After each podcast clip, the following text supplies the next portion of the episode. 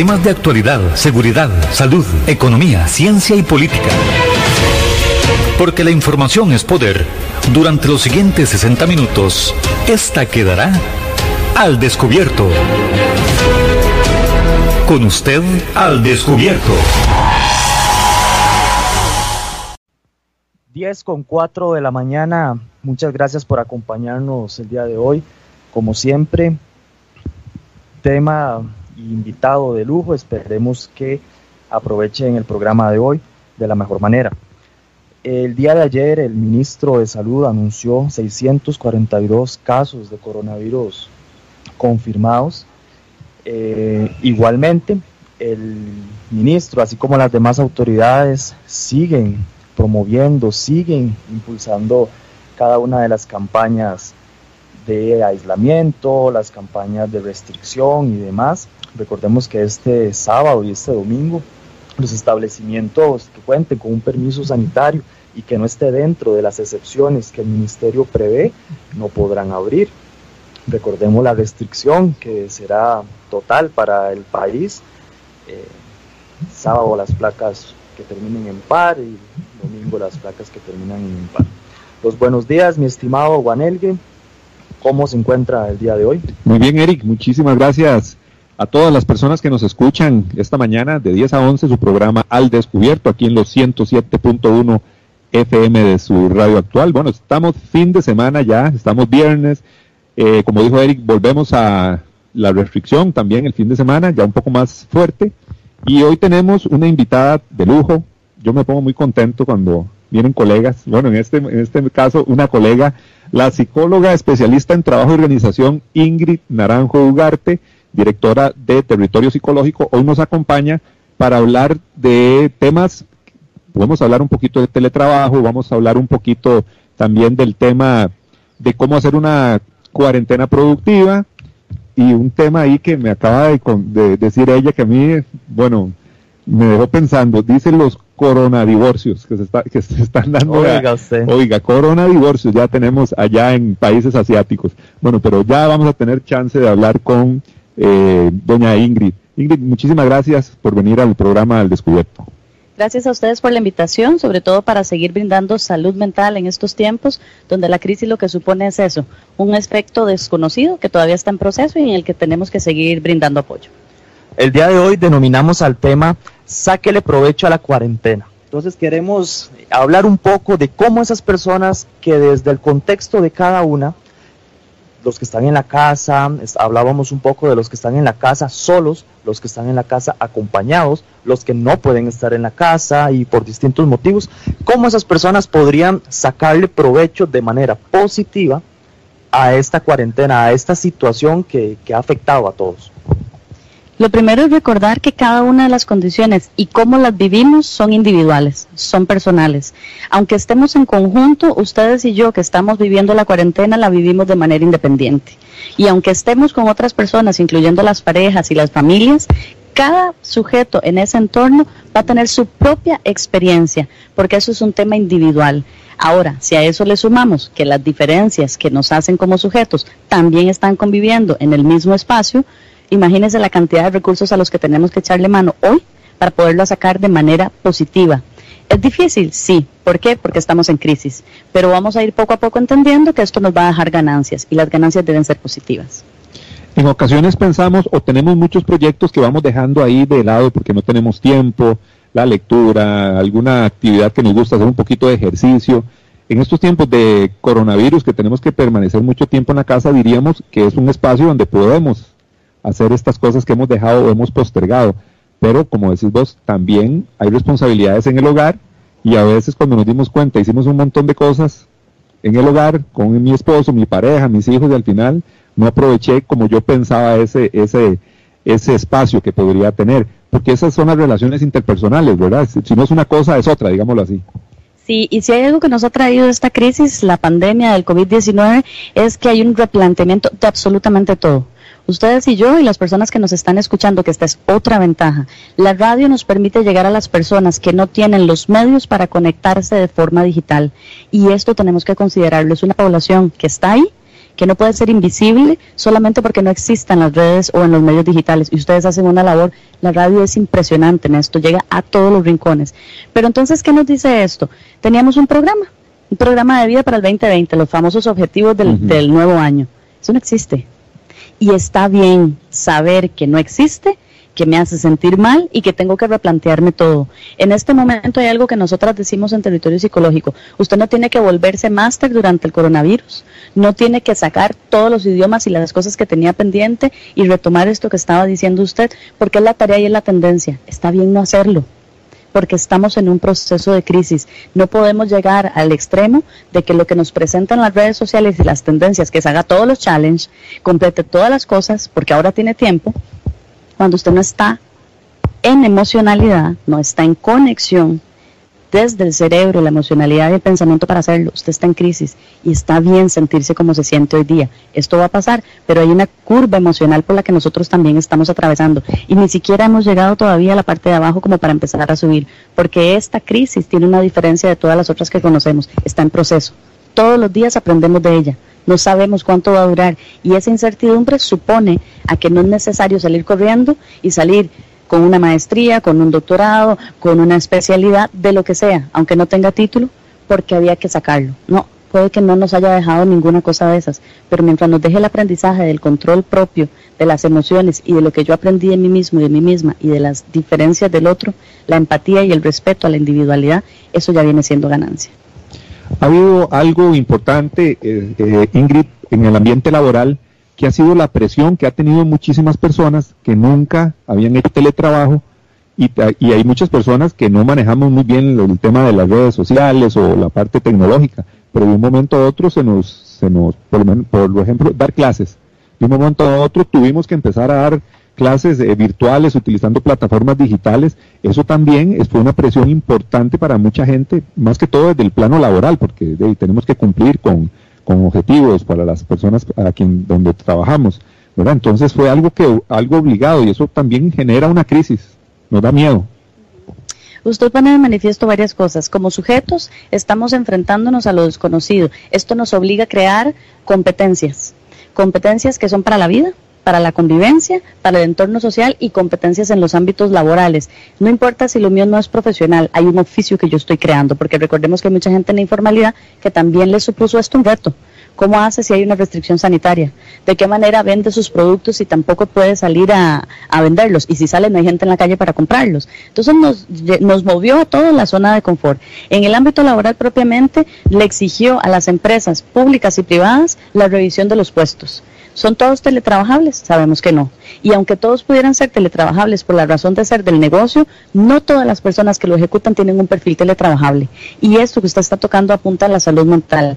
¿Qué es lo que sucede cuando yo no tenía las competencias, no las había pensado, ni mis habilidades blandas me lo permiten? No tengo control de emociones, no soy una persona que se autolidera, mi motivación depende del relacionamiento con otros. Vea qué importante, son demasiados temas para empezar apenas a dilucidar, a dilucidarlos. ¿Qué es lo que queremos decirle a las personas? Tenga paciencia con usted mismo. Esa es la primera competencia. Empiece a revisar los autos. ¿Qué me automotiva? ¿Qué me autolidera? ¿Cómo me autorregulo? Primero tengo que poner en palabras o por escrito lo que yo siento. Dígalo, cuénteselo a alguien o por lo menos escríbalo. Estoy harta, no puedo, esto me sobrepasa, no tengo las capacidades, no me siento en capacidad. Expréseselo a alguien de la empresa si es su propia empresa, es mucho más difícil el proceso porque si yo soy la pyme, si yo soy un profesional en ejercicio liberal, ¿cómo me reinvento? Bueno, busque redes de apoyo, alguien que lo pueda supervisar, algún colega o alguna otra persona que también trabaja con la que usted pueda ir externando estas situaciones. Pero el proceso primero es de autoconocimiento y de reconocimiento que esto me movió y empecemos luego a valorar cómo dar los soportes. A las organizaciones les toca muchísimo la gestión, ahora sí, de su talento. ¿Cómo se siente? Acompáñelo, no lo deje solo. El problema es que tiramos a la gente a teletrabajar y la dejamos sola. Claro, ayer escuché un comentario a raíz de esto que, decís, que expresen sus emociones, que digan lo que sienten. Un, amigo, un colega me decía, a mí no me afectó el coronavirus de manera económica, ¿verdad? Pero sí lo, lo obligó a estar en la casa. Y él me dice así, yo nunca he estado tanto tiempo tantas horas con mi pareja, ya estoy harto. ¿Cómo le puede sacar provecho a esta situación, pero como pareja? porque es cierto, él, rompe la rutina de las personas. Al romper la rutina, rompe la rutina de todas formas, de pensamiento, de emoción y de reacción. La conducta se ve absolutamente movilizada. Todo lo que usted hacía como rutinas y hábitos hoy son diferentes. ¿Por qué? Porque no puede salir. Porque esa rutina de levantarme, bañarme, medio despedirme de la pareja y salir corriendo para el trabajo, para mis ocupaciones, y luego medio llegar, medio volver a hacer un poquito de relación y acostarme, eso se paró. Usted ahora está ahí, la tiene que ver o lo tiene que ver. Indistintamente de esto, ¿qué supone que había situaciones a las que no estábamos haciéndole frente? Y no era porque estábamos mal, tampoco vamos a satanizar que todas las parejas estaban mal y que hoy los problemas que tenían ahí o los conflictos simplemente salieron. Pero bueno, habían cosas que no estábamos viendo porque el tiempo no nos lo permitía estábamos fuera, estábamos desvinculados. Hemos venido hablando hace algunos años, y no por concepto de esto, sino por el tema de la jubilación y de no tener incluso eh, planes prejubilatorios, que cuando las personas se jubilan tienen que reinsertarse en el hogar y en la pareja. ¿Cómo es posible? que tengamos que reinsertarnos a algo de lo que pertenecemos siempre. Bueno, hoy esto desde le dijo a todo el mundo, reinsértese. Empiece a relacionarse nuevamente, vuélvase a conectar, hay una desconexión absoluta con muchas personas con las que convivimos en la casa y esto también le atañe a las parejas. Lo primero es entender qué es lo que nos está sucediendo, abramos una mesa de diálogo. El diálogo hoy es la base, es la clave de la gestión estratégica. Abra el diálogo. Yo no estoy lidiando con esto. ¿A vos cómo te está yendo? Utilicemos lo que hacemos en la comunicación no violenta, declaraciones afectivas. A mí esto me tiene muy angustiada, a mí esto no me gusta, yo no me siento bien ni siquiera estando aquí con vos, pero también te quiero escuchar. No es un tema de recriminar, no es un tema de empezar a hacer un conflicto en la pareja, es de abrir el diálogo para poder entender que a mí me, me hace sentir esto, pero necesito saber cómo te sentís vos también. El diálogo hoy es fundamental como estrategia de convivencia, es la habilidad que más tenemos que empezar a desarrollar. Porque ¿de qué nos dimos cuenta? Que teníamos un diálogo digital, pero no teníamos un diálogo cara a cara. Y estoy segura que muchas personas se van a sentir identificadas con lo siguiente. Usted puede estar en su casa y mandar un WhatsApp de mil palabras o un audio. Y eso que tenía que decirlo no lo puede decir cara a cara. Y están en el cuarto, están en la cocina, están en la sala, pero los miembros se están comunicando de forma digital porque les es sumamente sencillo. Pero si lo tenemos que hacer cara a cara porque alguno toma la libertad o se siente empoderado o empoderada y le dice, ¿qué es esto que me acabas de mandar? hablemos, se nos cae el discurso. Y la invitación es al diálogo, al cara a cara. Entonces nos va a tocar en la pareja, con las parejas y, las familias que coexisten con sus suegros y sus suegras, con hijos e hijas. Hoy están todas las generaciones conviviendo. ¿Y qué pasa cuando vivo solo yo? ¿Con quién hablo? Y con esa pareja con la que no me puedo ver también. Es que esos conflictos no solo porque la tengo ahí, es no la tengo por el aislamiento y el distanciamiento. Sí, eso precisamente te iba a consultar. Bueno, hay personas que tienen eh, un grupo familiar grande, viven en el mismo lugar, pero hay otras personas que están viviendo esta pandemia, el teletrabajo, de aislados totalmente. Yo conozco eh, eh, compañeras, amigas que tienen un mes, mes y medio de estar viviendo solas y aisladas totalmente. Inclusive mensajeándose dicen que con el novio y con la mamá, pero no hay ese contacto que decís vos cara a cara eh, ¿cómo puede afectar eso a una persona eh, tanto tiempo en ese tipo de aislamiento? El aislamiento supone que vengan los elementos que lo acompañan, la sensación de soledad, no solamente la sensación, es que se sabe solo. ¿Por qué? Porque se dio cuenta que vive en un espacio que le gusta mucho, lo creó para vivir solo o sola, pero le cae encima. Porque lo podíamos disfrutar a ratitos, o el fin de semana que uno dice, qué dicha, me voy a quedar en la casa. No quiero ver a nadie. Claro, no quiero ver a nadie, es el lugar seguro. Hoy, la casa supone para muchas poblaciones un lugar inseguro, inseguro emocionalmente, porque ¿qué hago yo todo el día aquí metida? Quiero salir, por lo menos abrir la ventana y gritar y que alguien me responda. Bueno, hágalo, de repente lo hemos visto en otros países y esas cosas podemos copiarlas si nos sirven. Eh, grítese con los vecinos si viven en un edificio o háblese con los vecinos si viven a la par, ¿verdad? de forma horizontal. Hay que crear estrategias para eso.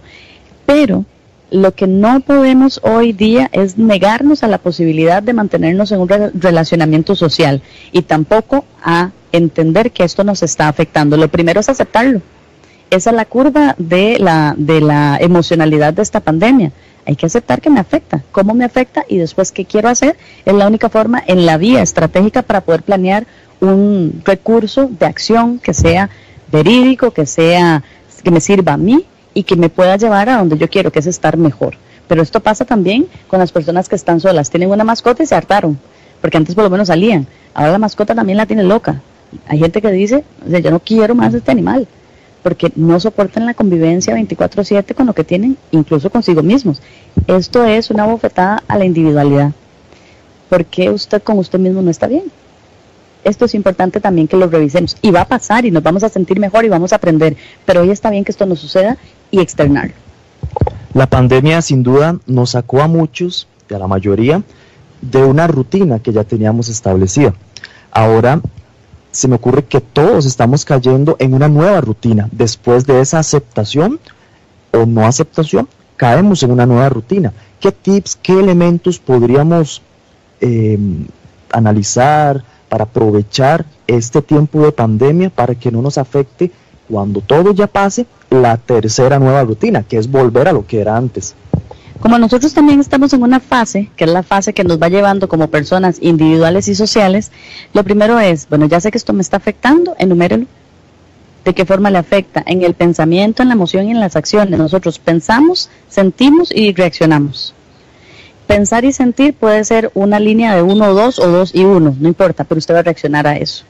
Y las reacciones pueden ser positivas como poco positivas, para llamarlo de una manera no en negativo. ¿Qué quiere decir? Yo tenía un estilo de vida programado para el 2020. No había empezado el 2020 cuando se me desprograma. Tengo que volver a revisar esas rutinas, ese calendario, readecuarlo a las contingencias que cambian cada día, cada semana y ahora van a ir cambiando cada 15 días o cada mes hasta que empecemos a regularnos. Cuando estemos regulados las tenemos que volver a revisar esto es como cuando uno tiene objetivos empresariales, tiene que volverlos a revisar a ver si se ajustan a esta nueva realidad. Y la realidad hoy más que nunca cambia de forma acelerada, cambia por la virtualidad y cambia por estas condiciones que las pandemias nos generan. Entonces, ocúpese de y no se preocupe más allá de lo que es necesario porque ya estamos más que preocupados y sobrepasados. Bueno, en esta semana, así como vamos viendo el planeamiento casi gubernamental y de mundo, vaya usted igual. Bueno, ¿qué posibilidades tengo? Ya podemos salir voy a salir de manera mesurada porque también vemos que me da miedo volverme a relacionar. A pesar de que lo estamos pidiendo a gritos, salgo con temor, salgo con hipervigilancia, me siento en poco control del otro. Entonces voy readecuando. Lo primero es, ¿qué voy a hacer esta semana? Y conforme cambien las condiciones, como en este gran hermano que a todos nos, nos tocó en algún momento ese reality, mañana qué vamos a hacer. Y vamos casi que al día a día y a la semana, no podemos ir más allá. Planee espacios personales, espacios sociales, espacios de trabajo, espacios de estudio, espacios de ocio y de disfrute.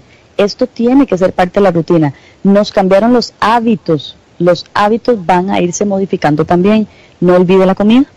No olvide la separación de los equipos tecnológicos. El cerebro y el cuerpo lo necesitan porque todo esto es una limpieza.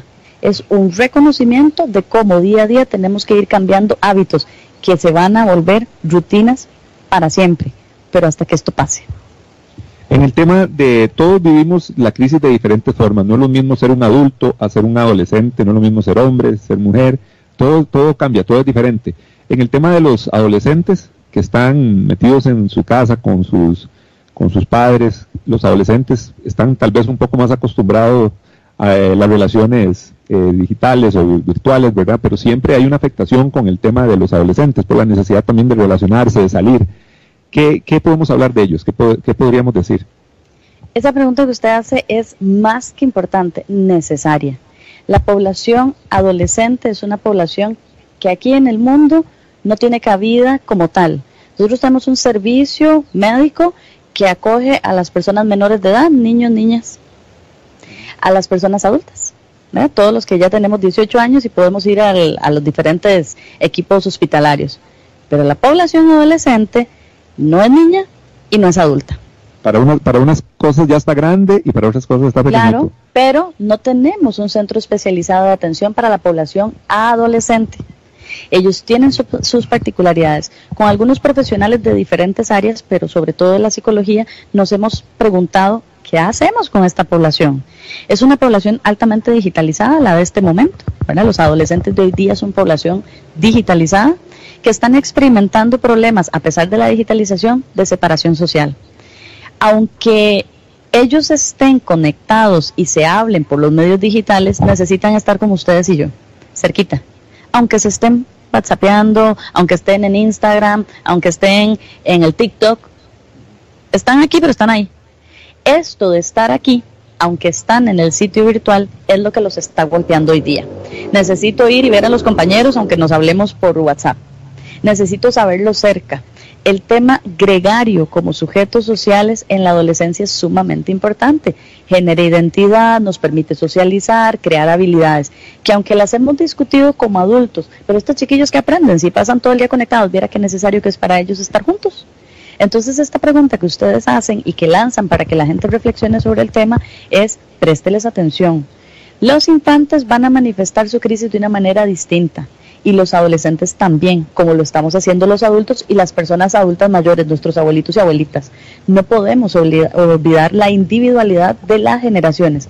¿Qué hacemos con los chicos y las chicas adolescentes? Nosotros suponíamos dentro de los grupos sugerirle a los chiquillos que así como vemos a los adultos diciendo cantamos cumpleaños, hicimos la reunión, celebramos con la copita de vino cada uno, bueno, dígale a los chiquillos que hagan una videollamada también y que hagan una fiesta virtual bueno, es que ellos están en esos, en esos entornos, pero hay que hacerlo de manera positiva. Si tiene compañeritos o amigos que viven en la misma cuadra, por lo menos que puedan salir un momentito a la acera, se saluden y regresen a la casa. Es que ellos necesitan verse. Si lo necesitamos los adultos, ¿cómo no lo van a necesitar los adolescentes que están con todo un cambio hormonal, de pensamiento, de construcción de su identidad y necesitan a sus pares? Son múltiples las formas en las que debemos ser muy creativos, pero involucrémoslos. No es lo que se me ocurre a mí como adulta. Preguntémosle a ellos qué han hecho y qué quisieran proponer que se pueda hoy con las restricciones sanitarias llevar a cabo en un sano proceso para que no se pierda la socialización. Todas las personas en la casa deben ser involucradas en los planes de acción. No podemos decidir por los demás porque decimos es un chiquito y no entiende. Si entiende, está vivo, está comprendiendo y le puede dar muchísimas estrategias que lo van a sacar a ustedes de su zona de confort. Lo pueden tomar por sorpresa. Nunca subestimemos a ningún miembro de la casa, a ninguno. Por supuesto que a nuestros adultos mayores con mucha más razón también. Nos hace una consulta un radio escucha a través del WhatsApp de Al Descubierto. ¿Qué pasa si me acostumbro a ese aislamiento con las personas después de ya haber pasado toda esta crisis? Tal vez retomando un poco la, pregunta que te había hecho anteriormente. Y importante lo que nos dice. Todo lo que estemos haciendo hoy día va a ser eh, y debe ser evaluado en el mediano, en el largo plazo posterior a la pandemia. Hay personas que sí se van a acostumbrar y que les va a costar mucho volver a la sociabilidad, a este encuentro cara a cara con el otro, porque se nos van a detonar una serie de condiciones que nosotros tenemos como seres humanos. Entonces, claro, tengo que revisar si cuando van eh, minimizando las restricciones y vamos normalizando la socialidad, este encuentro con el otro, porque no vamos a volver a la normalidad, la normalidad que existía y que conocíamos ya no más. Una nueva normalidad. Claro, con nuevos hábitos, con nuevas rutinas, esto que ponías, una nueva persona. Y esa nueva persona puede ser un compañero o compañera de trabajo, una persona de la familia que diga, ay no, yo estoy fascinado de no tener ninguna relación con ustedes y la voy a seguir manteniendo. Bueno, está bien, validémoslo. Y luego vayamos revisando porque lo que supone esto a nivel de la salud mental es que la mala noticia es que nos vamos a encontrar muchas situaciones de trastornos mentales en el mediano y largo plazo. Ahora, no quiere decir que este sea el caso de la persona que pregunta, pero sí de repente se lo cuestiona. ¿Y qué pasa si yo me acostumbro? Bueno, es una costumbre. Y las costumbres pueden ser modificables. Hoy no las modificó la pandemia. Probablemente las modifique el nuevo panorama post pandemia. Así que hoy es eso, no se preocupe vaya revisándolo, téngalo presente, cuando vayamos reintegrándonos a la normalidad de la cotidianidad y de socializar con el otro, también vaya identificando cómo lo hace sentir. Vamos a pasar también por una curva de aprendizaje a estar otra vez en sociedad, a pesar de que la exigimos hoy día. Vos, desde tu perspectiva como profesional en el campo de la psicología y la experiencia que has tenido, ¿ves con optimismo lo que va a pasar después de esta crisis? Bueno, yo tiendo a pensar que las personas siempre podemos esperar lo mejor, aunque hoy tenemos dos vertientes muy extremas, la peor parte del sujeto y la mejor parte del sujeto. Yo tiendo a pensar que si de esto vemos sentido, que es lo que trabajamos en territorio psicológico, en la, terapia del sentido, para qué hacemos las cosas, para qué existimos. Víctor Frankl es el pionero en esto y su mayor libro de referencia, que los invito en este tiempo a que lo puedan ojear, tal vez no se lo lean completamente porque no es el mandatorio, pero revisen El hombre en busca de sentido. Es que hoy cada uno está viviendo su propio holocausto, como dice Víctor Frankl, y no fue el que él vivió, no es estar confinado de la forma en la que él la vivió, pero hoy tenemos un confinamiento que representa nuestro propio holocausto. Entonces, ¿qué hacemos? Vamos pensando más allá de esta situación, ¿cómo vamos a salir de ella? Yo quisiera pensar que vamos a salir fortalecidos como personas, como seres humanos, en equidad, en derechos humanos, en respeto, en solidaridad. Lo hemos visto aquí en Costa Rica. Es que yo no voy a dar ningún ejemplo de afuera porque en Costa Rica los tenemos todos. Hay gente absolutamente solidaria, hay gente absolutamente respetuosa de las individualidades, hay gente que está haciendo cosas muy buenas, muy positivas, que eso es lo que yo esperaría que la gente copie y mejore. Las cosas malas siempre van a estar, no las copiemos. Saquemos provecho de esto, veamos el aprendizaje y esto nos va a fortalecer como sociedad, como personas, pero no olvidemos que hay una gran desigualdad y que es esto que yo les decía que la radio cierra esa brecha, pero en los demás espacios no. Usted y yo vivimos un confinamiento en una casa donde tenemos muchos recursos, unos más y otros menos, pero hay personas en calle que no los tienen y están viviendo la misma pandemia. Hay personas en población de desventaja que viven en un asentamiento que no tienen estas condiciones, niños, niñas, mujeres y hombres que viven en una situación con su perpetrador sexual o con su acosador o su acosadora física o verbal. ¿Cómo hacemos con esto? Bueno, busquemos la mejor forma de llevar a esta gente para que post pandemia seamos mejores. Eh, estamos listos, Erika, ya la pausa, tenemos mensajes por medio de nuestras redes sociales. Este nos hace una consulta, una, una radio escucha y dice así, no sabemos cuánto tiempo va a durar esta pandemia.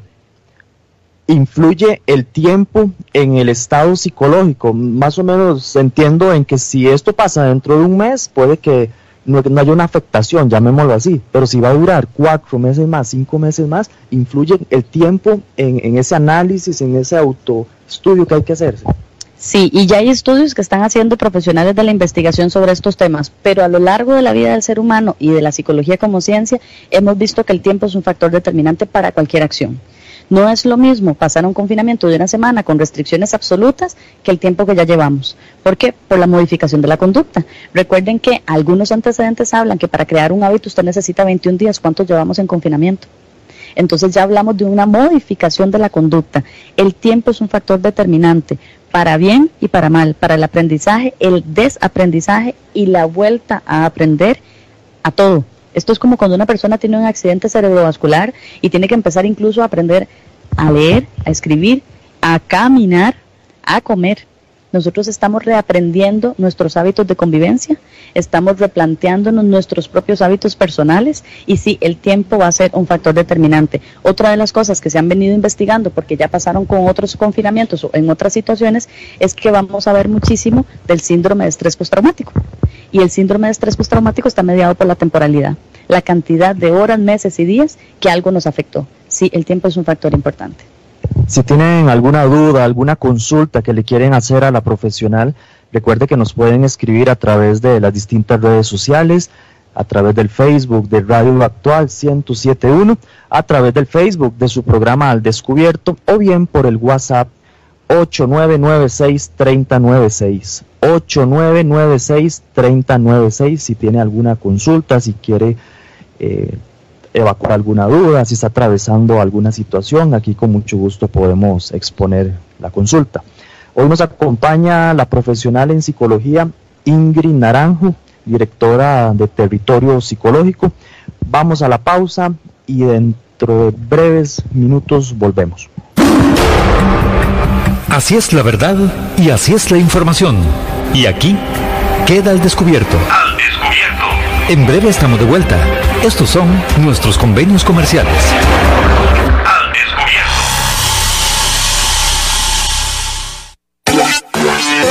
Centro de Formación en Criminología y Seguridad. Somos líderes en capacitación en las áreas de criminología y seguridad asesoría, consultoría, peritajes, armería e investigaciones privadas. Centro de Formación en Criminología y Seguridad. Para mayor información, comuníquese al 2221-7725, 2221-7725 o al WhatsApp 8556-1719, 8556-1719. Búsquenos en Facebook como Centro de Formación en Criminología y Seguridad. Polígono 38 Especial, el más grande del país, cuenta con 5.000 metros cuadrados dedicados a la práctica y capacitación en materia de tiro deportivo y defensivo. Estamos autorizados por el Ministerio de Seguridad Pública y el Departamento de Control de Armas y Explosivos para realizar las evaluaciones teórico-prácticas para obtener permisos de portación de armas en un ambiente seguro y profesional. Portación de armas, cursos, capacitaciones, alquiler de salas o pistas para disparo bajo techo y al aire libre. Polígono 38 Especial, el más grande del país. Para mayor información comuníquese al 2245-7186, 2245-7186 o al WhatsApp 8449-5811, 8449-5811. Búsquenos en Facebook e Instagram como Polígono 38 Especial.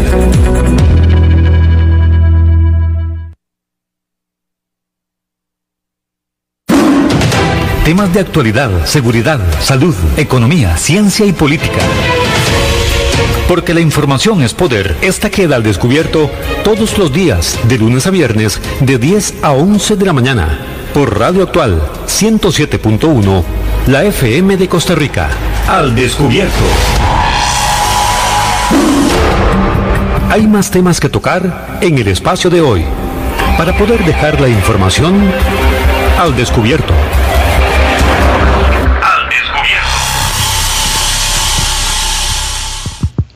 Continuamos en su programa Al Descubierto aquí por su emisora 107.1 eh, FM de su radio actual cobertura en todo el territorio nacional.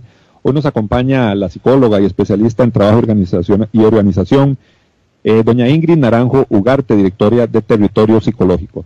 Eh, Ingrid, antes de la pausa, dijiste una cosa, uno que me dejó pensando y también muy preocupado, y yo creo que las personas que, que pusieron atención a eso lo pueden estar pensando.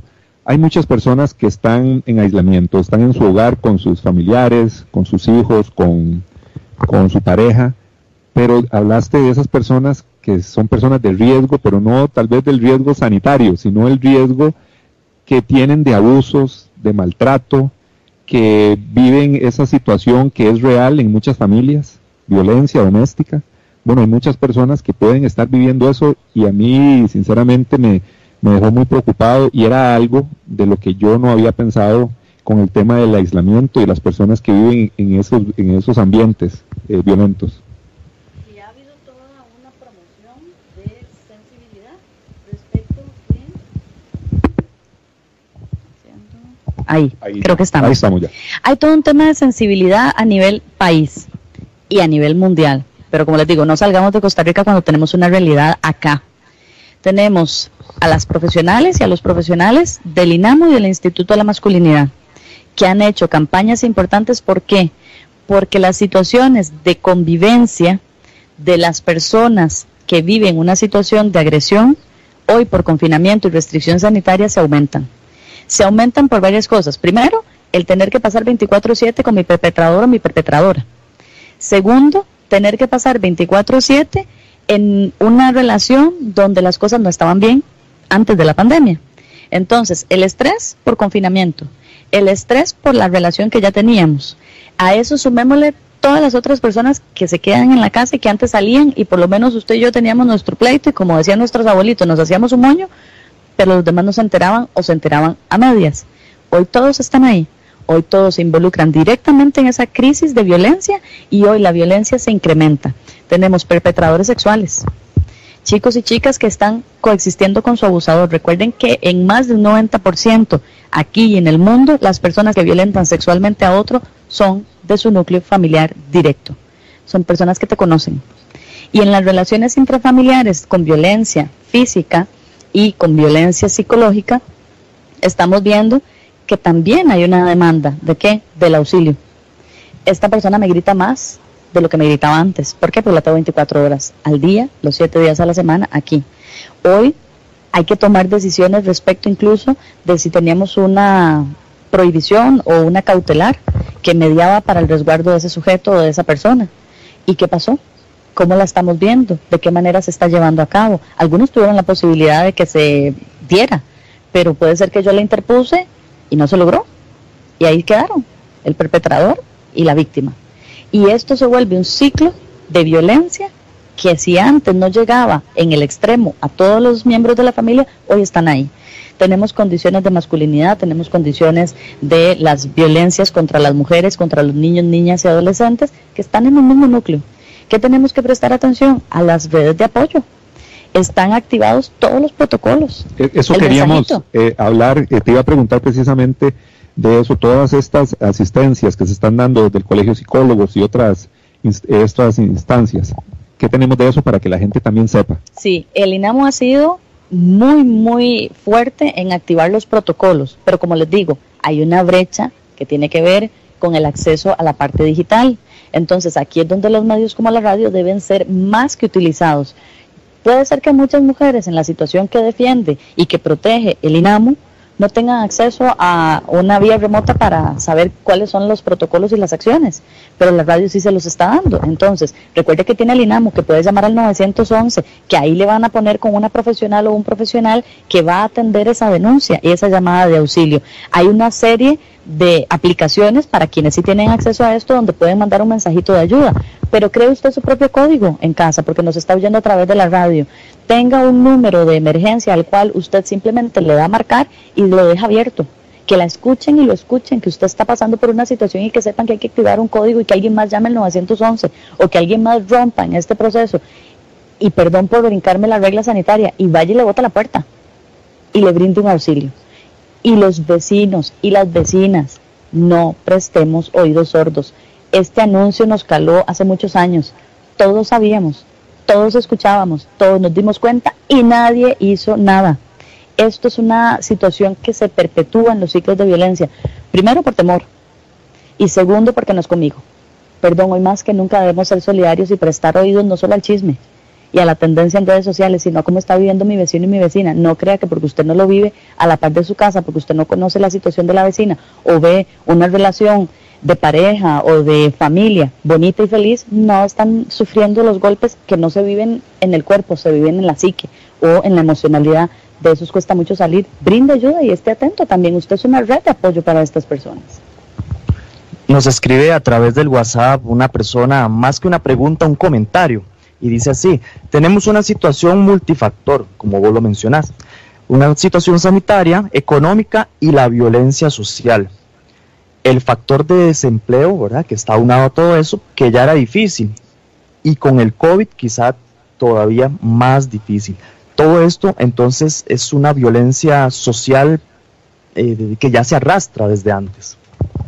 El comentario es muy importante porque nos pone temas que han estado siempre y que la pandemia viene a manifestar. Lo que estaba latente, ¡pum!, se explota, claro, lo visibiliza.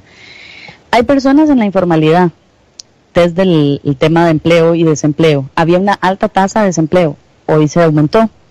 En, la, en el mundo también, el la Organización Internacional del Trabajo y la Organización Mundial de la Salud ya han hecho sus predicciones. Es que es una altísima población la que va a sufrir y está sufriendo ya del tema del desempleo.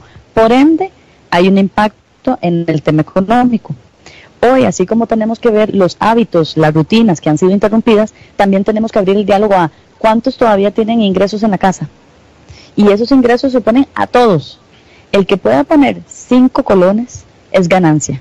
Tiene que haber un presupuesto familiar, un presupuesto del núcleo donde hoy estamos viviendo el aislamiento. No puede ser que yo siga manteniendo la casa solita cuando todos estamos teniendo y percibiendo lo mínimo que sea de ingresos. Hoy tiene que ser un presupuesto compartido. También va a ser momentáneo, también forma parte de la crisis. Lo otro es que esto repercute en todo un proceso social.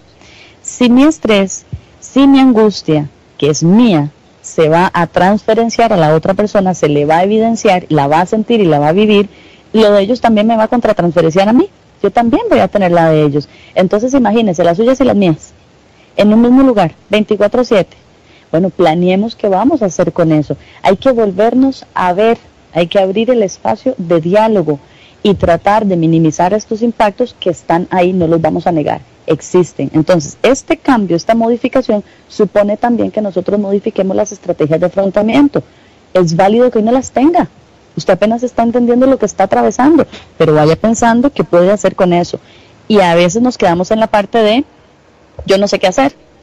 A mí esto nunca me había pasado. Miren, ni a usted ni a mí nos había pasado.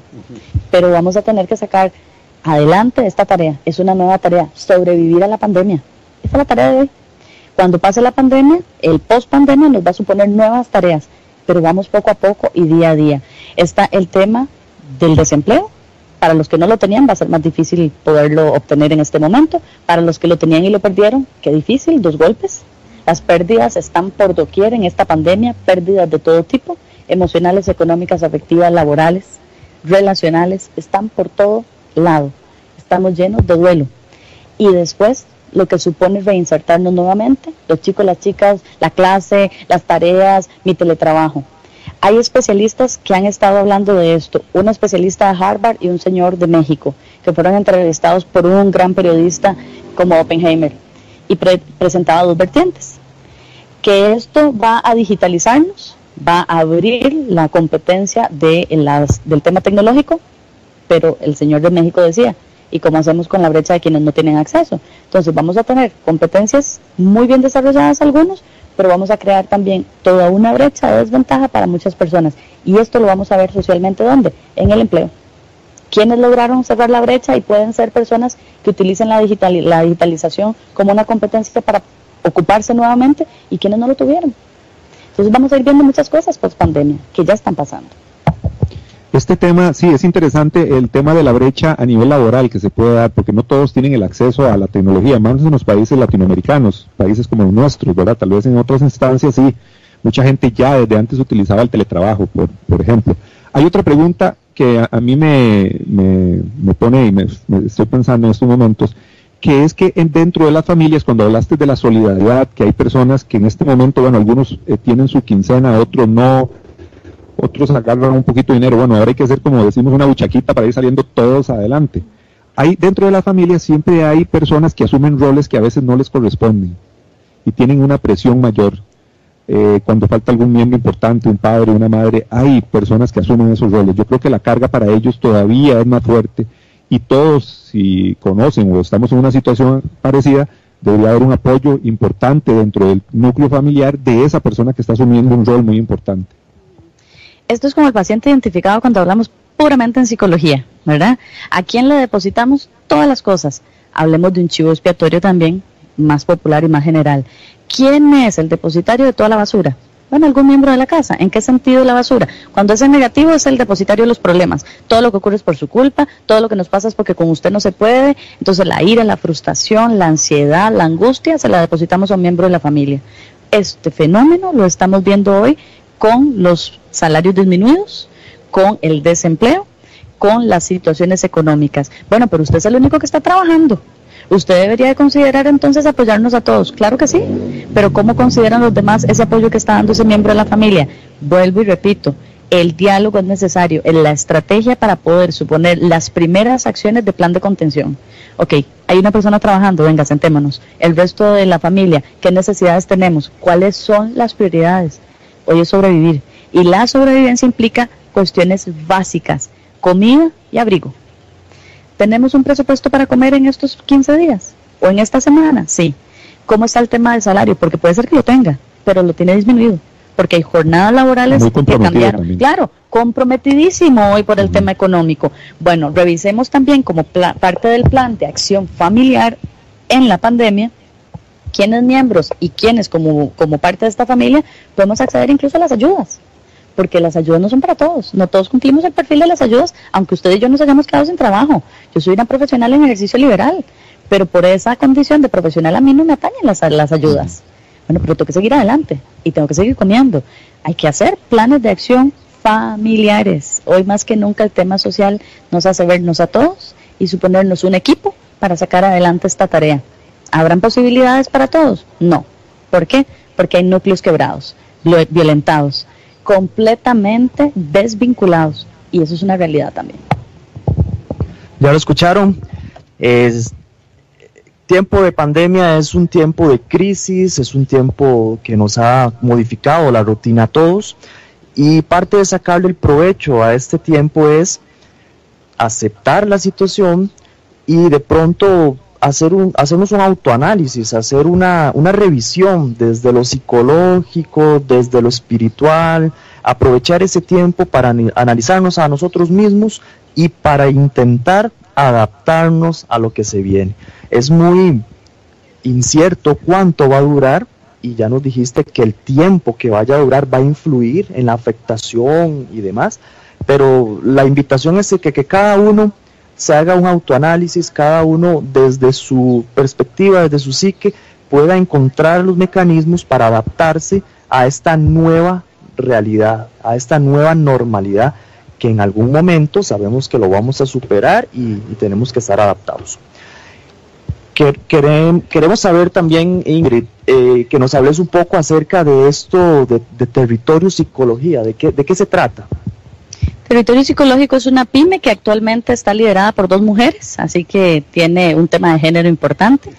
Eh, nuestro socio, que era el varón de representación de género, se jubiló Así que tenemos dos personas, mi persona Ingrid Naranjo y Paola Vargas, que hacemos a territorio. ¿Qué hace territorio? Ponemos la psicología a disposición de toda la sociedad. ¿En qué sentido? Volviéndolo una herramienta. Trabajamos con personas que trabajan y buscamos el tema del sentido de vida. Usted decía ahora, todo lo que somos, sí, somos psico, bio, psico, socio, espirituales. Son cuatro instancias que hacen al 100% del sujeto. Usted no es solo social, usted no es solo espiritual, Usted no es solo biológico y usted no es solo psicológico. ¿Qué tenemos que hacer ahora? Observar cómo están esas cuatro cosas. Si yo estoy solamente determinada por mi trabajo, por lo social, tengo la mayoría de mi energía ahí. Y las otros, el otro 25% que hace el 100 de esas áreas, ¿cómo están? Procure hoy en, en tiempos de pandemia, ahí sí, cuál es mi 25% en lo espiritual, en lo biológico, en lo psicológico, en lo social, para ser yo un 100% de sujeto integral entero y completo, buscando el equilibrio. Eso es lo que hace el territorio psicológico. Procuramos salud en entornos laborales, buscamos espacios libres de acoso y violencia. Hoy no se acaba el acoso laboral. Vemos que el teletrabajo y las condiciones cambiantes de la situación laboral han incrementado los riesgos psicosociales, no solo el burnout, sino la violencia y la discriminación. Y estamos viendo un fenómeno también con los chicos y las chicas en el tema educativo. El bullying no se ha acabado, el ciberbullying ha tomado mayor ventaja. ¿Por qué? Porque no es porque no estemos en clases. Seguimos hostigando a los chiquillos y a las chiquillas. Lo mismo que la violencia intrafamiliar y el abuso sexual. Así que territorio psicológico supone un espacio donde la psicología se brinda a la sociedad para poder obtener un equilibrio en estos temas y estar mejor. Salud mental. Interesante el trabajo que hacen y el apoyo que hacen todos los profesionales en la salud mental, más en este tiempo eh, que estamos viviendo una crisis, una crisis que se puede ver desde muchísimos ángulos, desde la parte económica, de la parte de la salud, el tema de la educación, bueno, es que nos está afectando por todo lado el tema, el tema este. Antes, vamos a ver, todavía tenemos chancecito, antes de eso, bueno, ¿qué es eso del corona, coronadivorcios? Que yo quedé ahí con, el, con espinita. Sí, cuando hablábamos del tema de las relaciones interpersonales, el confinamiento y cómo las relaciones con la pareja están suponiendo un punto de quiebre, hay un fenómeno que se ha visto en, eh, efectivamente donde viene más bien la, tendencia al coronavirus, ¿verdad? Sí, en China, en Japón, etcétera. Los, los orientales están proponiendo que si usted tiene dificultades para vivir el confinamiento con su pareja, tenga la posibilidad de irse a vivir a otro lado, una de las parejas. Entonces están poniendo como opciones de vivienda para gente que está a punto de divorciarse por el coronavirus. Y, eso jocosamente. ¿Qué es lo que pasó? No es esta la situación por la cual usted se va a separar o divorciar. Esto es solamente un antecedente más y un posible detonante. Eso ya traía cola. Sí, se visibilizó. muy antico, claro. Se visibilizó porque traía cola. Bueno, ve a ver si puede solucionar esta situación y si no, una de las estrategias de afrontamiento es tome distancia, porque uno no puede tomar decisiones ni emprender acciones en plena convulsión. Eso sabemos y está con evidencia científica comprobado que no es sano y no produce. Tome su tiempo, lo mismo que cuando estamos en una situación de casi tirar la toalla y empezarnos a violentar ahorita por el confinamiento. Como nos dicen con los chiquillos en el PANI, deténgase, respire y luego actúe. Esto es básica la regla. Entonces, si usted está teniendo problemas de relacionamiento de pareja, busque un punto de encuentro. Si no hay y es realmente punto de no retorno, empiece a crear las acciones para salir de esto muy bien librado. Que no sea el pretexto el coronavirus. Entendamos que esto tenía otros antecedentes y que el confinamiento lo que hizo fue tenerlo de manifiesto con su problema, tenerlo 24/7 de frente y que las cachetadas usted no las pudiera soportar. Muy, muy antico y muy, muy en, en popular si me permiten esa, esa participación así, para que entendamos que las cosas tienen un, un atrás, un antecedente. Igual también, por favor, revisemos cómo nos sentimos emocionalmente, porque puede haber una alta tendencia a la ideación suicida. Aquí quiero hacer un comercial como parte del, de Profesional en Psicología. Hay una campaña liderada por el Colegio de Profesionales en Psicología, así como el INAMO, así como el Instituto de Masculinidad, así como el PANI. Esta se llama Juntos nos podemos cuidar. Ahí hay un montón de recursos que si usted tiene acceso digital, por favor búsquelos y compártalos con otras personas. Y para los que no tienen, seamos compasivos y solidarios. Busquemos la forma de darles esta información a las personas que no tienen acceso digital. Un saludo para Laura Bogantes, para Carlos Gómez, que nos saluda desde Boicoechea. Un saludo para don Ricardo Lee, que hace su reporte de sintonía. Para Claudia, para don Ernesto Azofeifa y para todos y cada uno los que todos los días eh, nos sintonizan, nos hacen su reporte. ¿A dónde pueden contactar, Ingrid? ¿A dónde pueden contactar las personas a territorio psicológico? Nos pueden encontrar con ese nombre, Territorio Psicológico, en las redes sociales más activas, el Facebook, el Instagram, el Twitter. Tenemos un blog, estamos en todas las, las, eh, espacios virtuales.